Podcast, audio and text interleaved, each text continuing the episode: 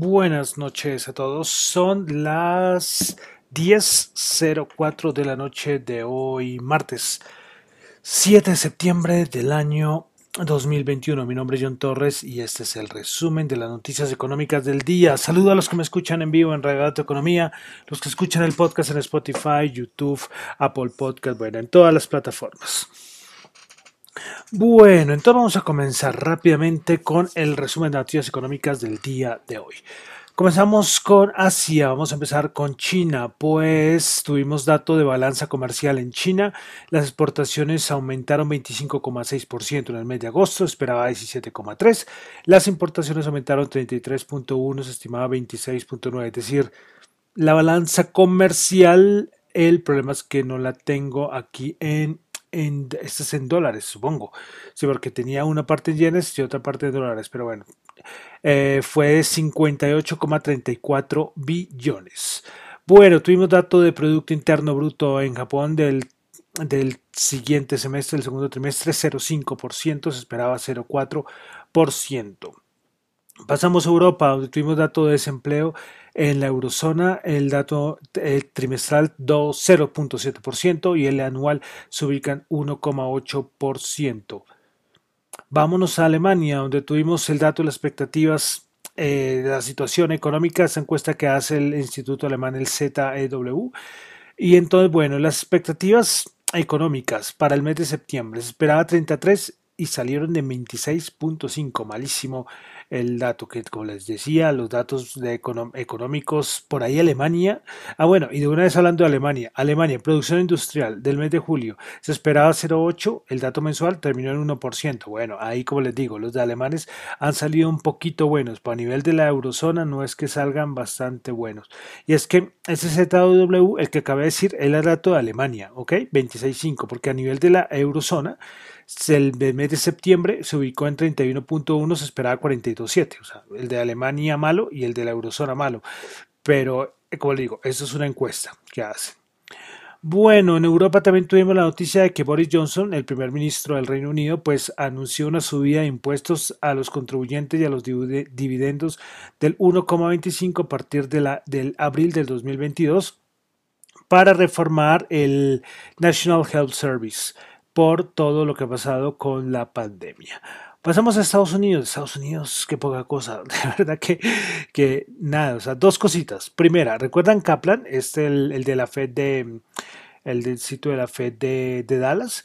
Pues hoy apareció eh, que fue un comprador y vendedor activo de acciones en el año 2020.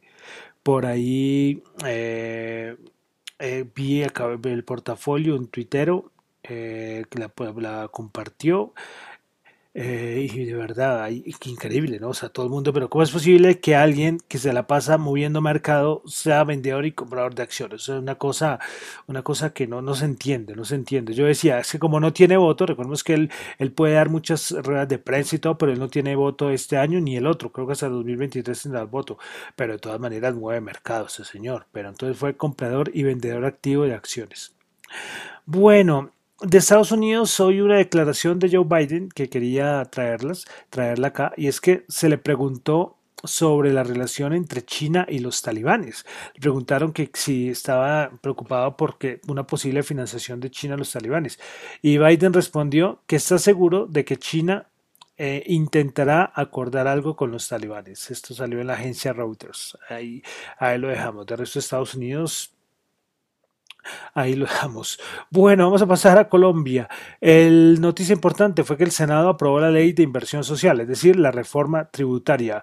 El día de ayer eh, se había radicado, creo que fue el día de ayer, sí, ayer en la noche o hoy en la mañana, bueno, que se había ocurrido los debates eh, del, de, bueno, de la reforma tributaria y habían ocurrido algunas modificaciones y se habían incluido artículos nuevos con la intención de fortalecer eh, las medidas que se han venido discutiendo desde, desde hace más de un mes.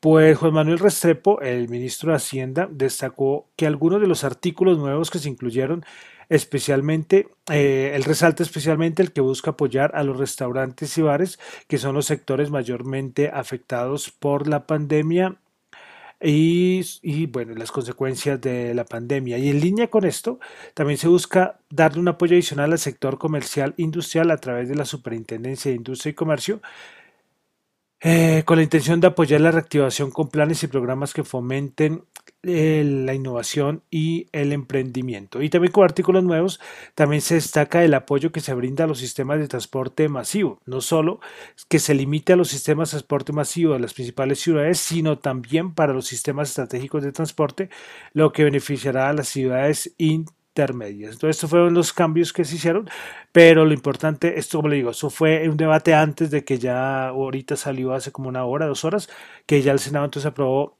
la reforma tributaria.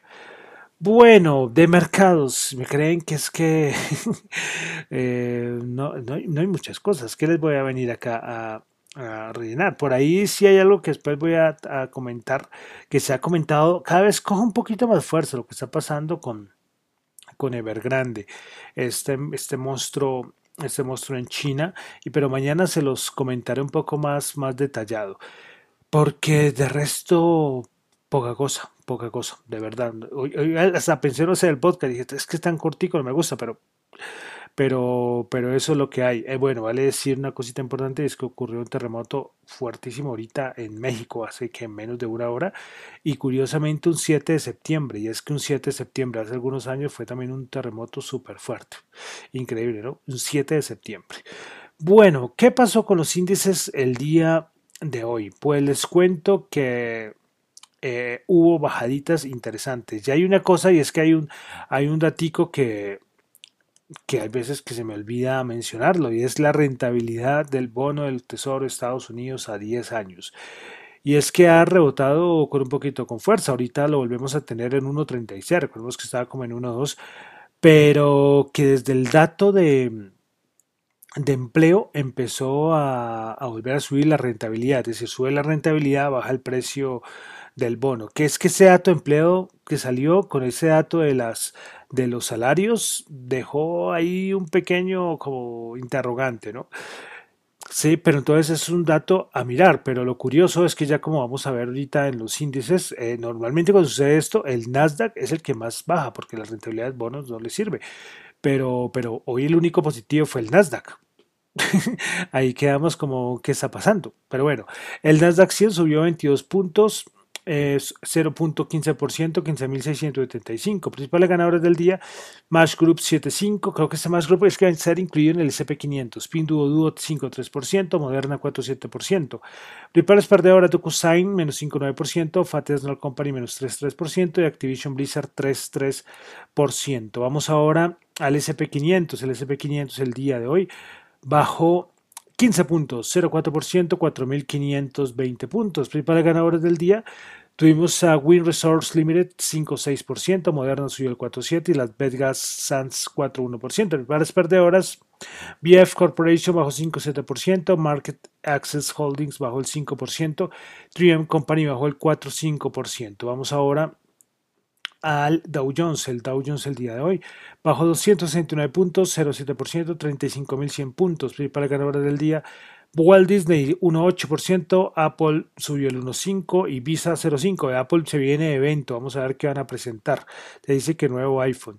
Bueno, principales perdedoras del, del Dow Jones, eh, tuvimos Saturn Company bajó el 4,5%, Honeywell International bajó el 2,3% y Amgen bajó el 2,2%. Bolsa de Valores de Colombia, el MSCI Colca bajó 6 punticos, me bajó el 0,4% a 1.320 puntos. Principales ganadores del día en la Bolsa de Valores de Colombia, Listo, principales ganadores tuvimos a Enca, 10%, no para subir Enca. ¿eh? Bolsa de Valores de Colombia subió el 3%, la ordinaria, Villas Ordinarias subió el 0,9%, principales perdedoras, Avianca bajó el 30.3%, qué barbaridad. Cemex bajó el 4,3% y la Bolsa de Valores de Colombia bajó el 2,7%. ¿Cuánto ha bajado Avianca? No sé, no sé, a ver, déjeme ver una cosa porque ayer, ayer bajó, solamente ayer bajó el 10% y hoy bajó 30%. O sea, sí, lleva varios días con bajadas fuertes. Bueno, pasemos ahora al petróleo oro 1797 bajó 29 pesos, WTI ¿Qué estoy diciendo? ¿Qué estás diciendo, John? Oro, 1797, bajó 29 dólares la onza, no pesos. El WTI 68.3, el WTI 68.3 bajó 0.5 dólares el barril. Brent 71.5 bajó 1 dólar el barril. Bitcoin 46.843. Es que el Bitcoin yo creo que se robó hoy todas las, todas las portadas, las noticias, porque pasó de todo. Yo les había dicho que ya hoy entraba en rigor la ley Bitcoin en El Salvador. Entonces esa era la gran noticia, el Bitcoin estaba como por los 50 mil y no sé, como a las 11 de la mañana más o menos, hora aquí de Bogotá, pues ¡pum! Caídas fuertísimas como el 20%, como hace varios meses no las teníamos en cuestión de segundos. Y claro, todo el mundo, ah, el Bitcoin. pasamos, yo creo que en Twitter es que ayer estábamos diciendo y muchos decían, no, el Bitcoin ya se va a los 100 mil, eh, preparémonos para los 100 mil a final de año. Y con esta caída cambió todo el discurso, no, a los 20 mil dólares el Bitcoin. O sea, cómo cambia en cuestión de segundos el discurso respecto al mundo de las criptomonedas. Pero bueno, respecto a lo de la lo del Bitcoin, la ley Bitcoin en El Salvador, Interesante, va a ser interesante. Yo les había dicho, esto va a ser un proceso, un experimento, porque es una cosa que tiene que abarcar puntos de infraestructura, de educación y del impacto económico y social que va a traer, y no solamente a nivel individual, sino también a nivel de las, de las empresas, de las organizaciones. Pero bueno, hoy comenzaron ya lugares como McDonald's, Starbucks y otros sitios de comidas ya están aceptando Bitcoin. Eh, Mucha gente lo está conociendo, como le digo, es un proceso tremendo, pero también hubo complicaciones con la descarga de la billetera, el chivo que es la descarga de la billetera, eh, también hubo problemas porque hubo manifestaciones, como yo les decía hace unos días, el problema es que está como, el Bitcoin queda como herramienta o como objeto de, de discusión y queda en medio de los partidos políticos. Entonces queda también como discusión política y el Bitcoin pues, pues no creo que tenga mucho que ver, pero claro, el partido A lo coloca y aprueba la ley y el partido B que estaba en contra va en contra. Entonces, claro, el Bitcoin queda en la mitad de la discusión y pues claro, protestas, pero veremos, es el inicio, es el inicio de, de este experimento que, que, nunca se había dado en la historia, es decir, en la historia de Bitcoin. Bitcoin nació en el 2008, el white paper, pero bueno, oficialmente nació en enero del 2009. Pero, pero esto, ¿quién iba a pensar que un país iba a legalizarlo? ¿sí? Ya hay asuntos tecnológicos, asuntos de volatilidad y bueno, son un montón de cosas alrededor. Pero veremos a ver qué, qué va a pasar eh, qué va a pasar en los siguientes meses. Sí, veremos. Ahorita pues sí puede haber muchos pagos en McDonald's, esta cosa, pero veremos a ver si, si los, los pagos, el uso aumentará o no aumentará. Los salvadoreños tienen 30 dólares. Eh, fue que les dio el gobierno. El gobierno también tuvo lógicamente que comprar Bitcoin para respaldar pues, los Bitcoin. No sé cuánto fue que compré ayer. Yo les dije que creo fueron 200 o algo así. O no sé si haya comprado más con estas caídas. Y respecto a la caída, bueno, es que hay muchas cosas. Muchos dicen que, claro, fue eh, cumple el rumor, vende la noticia con lo de El Salvador, entró la ley y se cayó. Otros por sobreapalancamientos, porque esto de los apalancamientos en criptomonedas es un suicidio, es una cosa bestial. Eh, bueno, no sabemos, no sé, verdad que, hay muchas teorías alrededor. Veremos a ver qué pasa en los siguientes días. Si volvemos a los 50 mil o de verdad nos vamos a los 20 mil, pero esto solo lo sabe absolutamente nada. Entonces, eso fue lo que pasó hoy con las criptomonedas. Rápidamente el resumen, eh, especialmente con, el Bitcoin, la ley Bitcoin. Bueno, y para finalizar, dólar 3.812 subió 22 pesos. Bueno, este fue el resumen de las noticias económicas por el día de hoy.